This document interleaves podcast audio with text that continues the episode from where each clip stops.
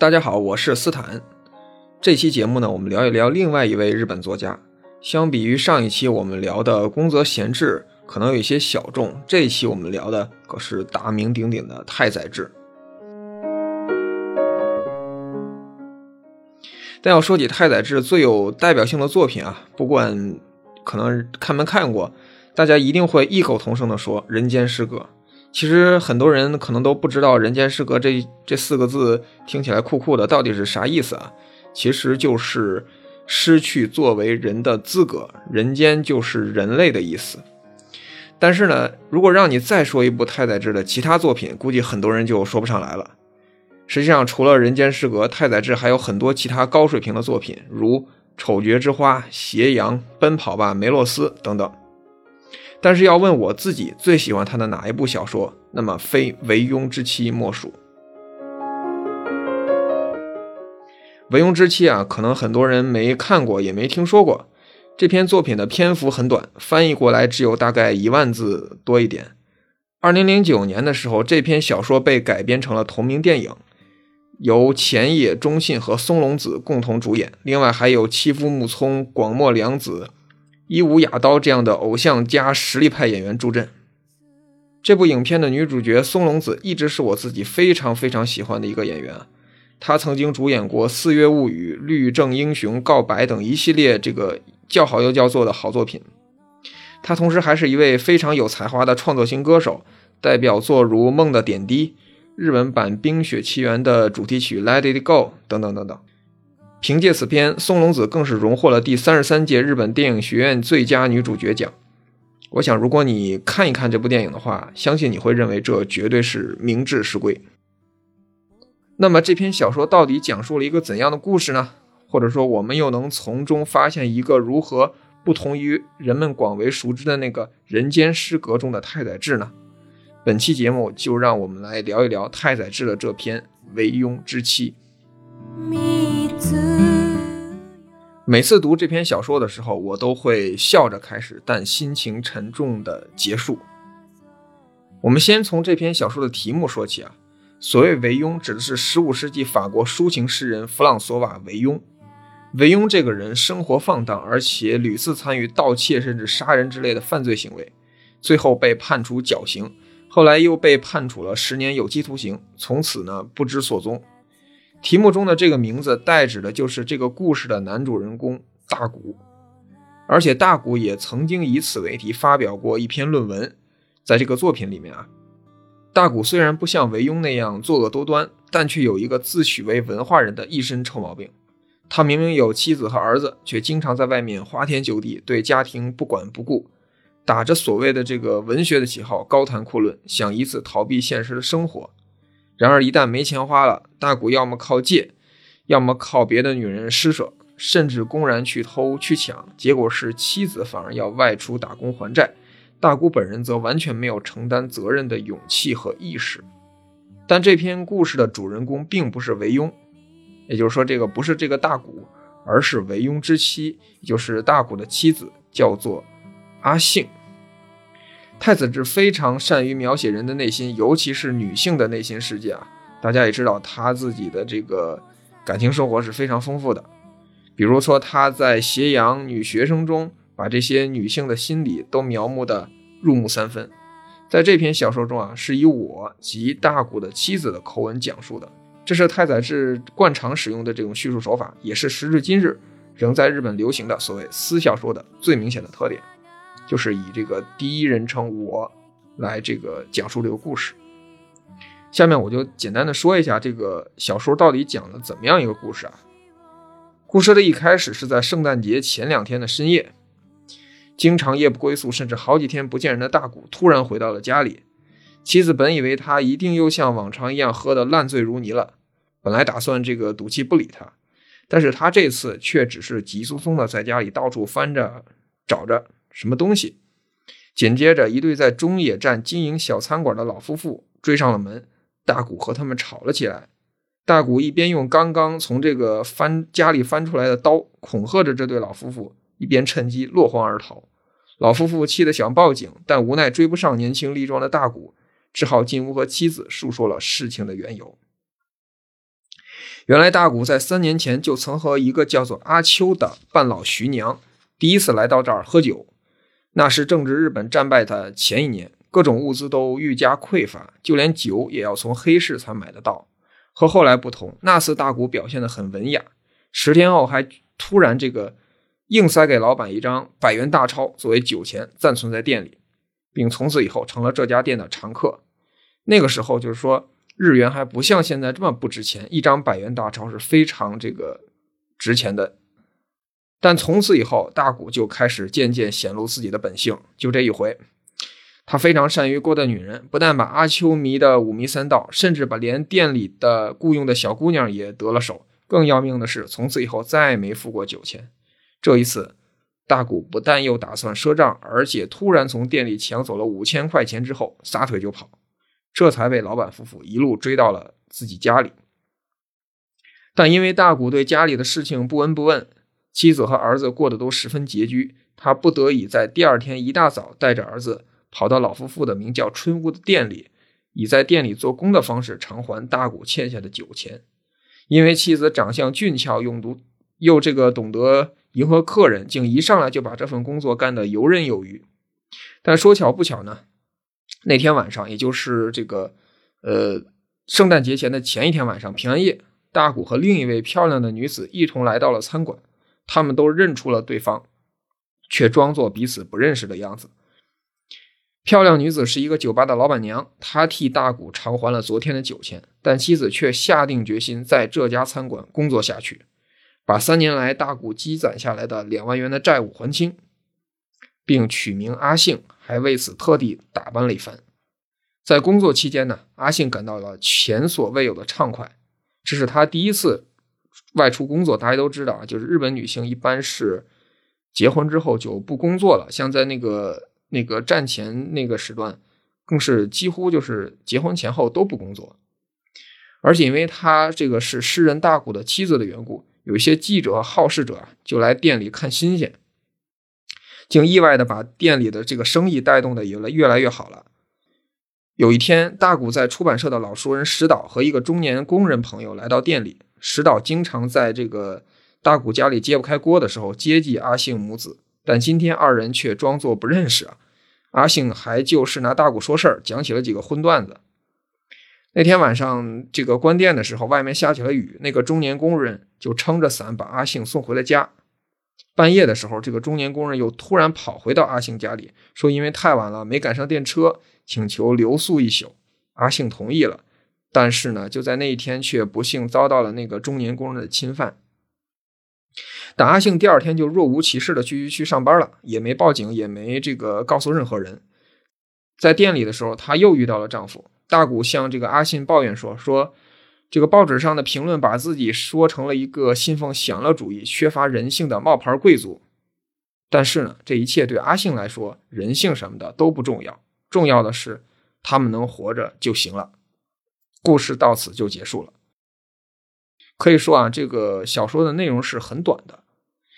在这个之前提到的这个电影版《唯庸之妻》中呢，为了丰富内容，交代了书中这个很多一笔带过甚至没有提到的内容，并且对人物进行了大刀阔斧的这个改造。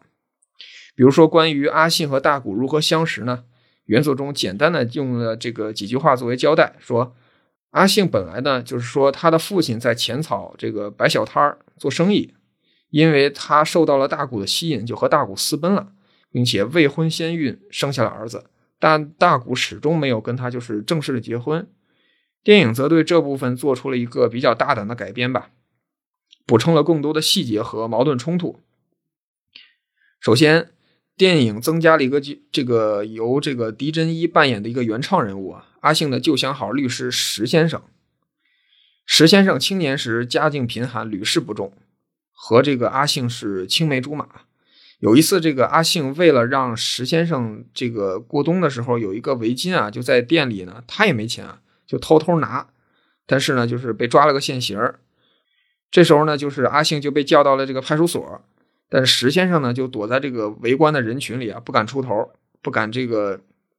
这个这个担责任啊，这时候恰巧路过的大谷，哎，看到了这个情况，他出来了。他说：“这个他是让阿信来替他取一条那个已经买下的围巾了，然后就替他解了围。由此呢，大谷和阿信就认识了。之后，石先生继续发奋读书，终于成了一名这个有头有脸的律师啊，而且还有了自己的事务所。在电车上，石先生和这个阿信又再次这个相遇了，二人之间的气氛有点尴尬。之后，石先生呢，顺着这个条线索啊，找到了春屋。他虽然刚刚和银行家的女儿相了亲，但是他对阿信坦白说自己其实一直旧情未忘。另一边，由妻夫木聪扮演的青年工人冈田也常来春屋，而且用他自己的话说，因为他打出生起第一次喜欢上了一个女人，而且这个女人啊，不用说，就是这个阿信。冈田这个人其实就是刚才这个提到的这个原著小说里这个中年工人这个改编过来的。把他这个人物彻底是改头换面了一下。冈田本来就是住在春屋旁边的一个工厂宿舍里，但是他呢，为了能和阿信多亲近一会儿，饭馆打烊之后就装作顺路陪阿信一同乘电车回家。等阿信下车之后，再沿着铁轨走回去。可见这个小伙为了爱也是够拼的。这一切都被大谷看在了眼里，但出人意料的是，大谷没有揍这小子一顿，而是哈这个。约他喝酒聊天，甚至干脆把他领回家里同他而眠，活脱脱的就是引狼入室的节奏。毕竟这个名作家的世界，咱们也不太懂。另一个重要的角色是由广末凉子饰演的女二号酒吧女招待阿秋。这个阿秋也是在这个跟小说里这个人不同啊，做了一个比较大的这个这个改动。阿秋呢，对大谷是一片痴心啊。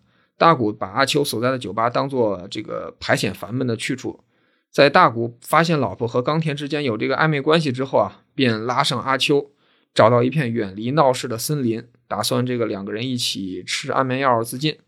结果这个跟太宰治的经历不太一样，阿秋和大谷都没死，他们俩都被救下来了。但是呢，大谷随后因为有这个谋杀的嫌疑，被派出所又关起来了。阿信在得知这个消息之后，立刻联系了石先生，想请他帮忙打官司。但是石先生就说：“说我的律师费是很贵的。”然后就把阿信的电话给挂了。所以说什么所谓旧情未忘，只是糊弄人而已。就这样，这三个这个风格迥异的男人，就是围绕在这个阿信的身边，互相这么纠缠着。又有两个女人呢，围绕在大谷身边，又这么互相纠缠着。但其实这个。故事啊，不是一个关于做出选择的故事，不是说这个阿信选了谁，这个大谷选了谁，不是这样的，也不是一个争风吃醋的故事啊。要是改编成这样的话，那就真的是太糟蹋太宰治的原作了。导演和编剧把太宰治的个人经历和当时的一些历史背景啊，都加入了这部电影中，加之合情合理的发挥和创作，比起今年这个由小栗旬和一波美女华丽主演的《人间失格》，我认为是。更有味道了。当然，那部这个小栗旬主演的《人间失格》，大家也可以去看一看。那个的话，这个太宰治个人自传的色彩会更浓一点。我觉得电影中啊，就是这个《唯庸之妻》这部电影的，还有有几个这个原创的细节，特别值得大家回味一下。首先是阿信在第一次乘坐电车前往春屋的这个路上，他抬头看见了悬挂在电车把手上的杂志广告。上面用最醒目的字体写着丈夫大谷的新作，新这个新作啊就是《弗朗索瓦维庸论》，并称其为孤高的天才作家的新境地。大家都知道，就是日本的这个杂志广告都特别的夸张啊，可见这个标题党真是早已有之。但阿信丝毫没有显露出任何就说自豪的样子啊，只是一脸漠然，仿佛这个事情与自己毫无干系。而当大谷叫来的老板娘替替这个大谷还清债务之后，本来阿信已经不需要再作为人质继续待在春屋下去了。就是本来阿信已经不需要再作为人质继续在春屋待下去了，但他还是坚持的留了下来，并且要表示偿还大谷之前的旧债。老板说：“说夫人，我看你很享受呀。”这个用的这个日语是这个“醉”，就是有 telu 内。阿信则兴奋的回答道：“说。”嗯，确实很享受，心情好极了。原来我也能赚钱啊！于是这个老板娘答应道：“啊，原来夫人也是个财迷啊！”大谷被捕之后呢，阿信只身一人带着儿子去看望大谷，在这个到这个这个看守所啊，在二人的这个对话里，阿信说：“我被你骗了，说你口口声声说爱我，但却和别人的什么女人去殉情，这哪里有爱可言呢？就说都靠你爱一个阿伦的秀嘎。这时石先生也以这个大谷的律师的身份突然出现了在在了这个看守所啊！原来我们之前误解了他呀。从这个看守所出来之后啊，阿信一个人去到了这个所谓这个殉情的这个现场，他不明白死是什么，他更不明白大谷活得好好的为何要主动求死。对他来说，能活着就行了。之后，阿信又去了一趟石先生的这个律师事务所。在去这个事务所之前，阿信特地从一群穿着这个洋装、围着美军占领军搔首弄姿的女人那里买了一支口红，对着百货商店的玻璃窗简单的化了妆。他已经知道自己该用什么来付石先生的律师费了。其实大家都大家都懂的。对于之后发生的事呢，除了石先生的一番忏悔和表白，以及阿信冷漠的回答外，没有更多的展现。只有一个细节。当镜头一转，阿信走出律所大楼的时候，他的头发乱了。所以，至于刚才在律所里面到底发生了什么，大家自己想象。在跟刚才卖给他口红的女人学会一句也许自己也不知道什么意思的 “goodbye” 之后，阿信把那支口红悄悄地放在了草地上，擦了擦嘴，重新回到了春屋。在那里，有刚刚被释放的大谷在等着他。电影的结尾，大谷和阿信二人站在墙边，分享着从乡下寄过来的樱桃。注意啊，此时这个在镜头里，大谷始终是背对着阿信的，逃避和他这个目光相对视。最后，阿信说道：“不管承认与否，我们能活着就行了。”至此，电影和小说在结尾完美契合，全片中。当然啊，说实话，就说对我来讲，光是冲着这部电影的女主角松隆子。这个电影就加分不少。至于各位听众喜不喜欢这个电影，我建议大家还是自己去看一看。我觉得还是值得大家看一看的。最后呢，我来简要的谈一谈《惟庸之妻》这篇作品本身。我们可以把太宰治的三部作品啊，《人间失格》《斜阳》《为庸之妻》理解为对同一件事的三种观察角度：一个是当事人自己，就是人间失格，也就是太宰治本人这个视角。一个呢是他的情人，就是斜阳；另一个呢，或者说最后这一个呢，就是他的妻子，也就是对应的这个为庸之妻。也许在这三种之中，最不受关注的，也恰恰是这最后一个。对于大作家、大诗人来说，他要考虑的是人生的意义，是诗歌的美，是生与死的终极命题。但这一切，对于他那个普通的妻子来说，又有何意义呢？对他来说，只要活着就行了。只要和丈夫以一个普通人的姿态活着就行了。当阿信期盼着像冰淇淋一样彻底融化在食客们下流的玩笑中时，当他意识到自己也能挣钱时，他才真正的体会到了人生，体会到了走出陋居、投向世间的畅快。然而，丈夫和儿子的存在让阿信永远无法远行，他必须要在对方需要的时候立刻奔到大谷的身边。即便大谷要和别的女人殉情，也绝不动摇。这也许就是一个大诗人的光环背后，一个普通妻子的宿命吧。太宰治自己的发妻名叫石原美之子，二人在太宰治三十岁的时候结婚了，并且育有一子二女。比起太宰治的几个情人，美智子毫无疑问是各个方面都比较平平的一个女人啊。但是在她这个。太宰治自杀之后留下的最后的这个遗书中，他却写道：“说美智子，我比任何人都要爱你。”同时还嘱咐说，让妻子好好抚育尚未长大的孩子。我不想对太宰治做任何道德上的评价，我只是在想，如果给美智子和阿信一个选择的机会，他们是否还愿意继续做这个为庸之妻呢？这就是本期节目的全部内容我们下期再见。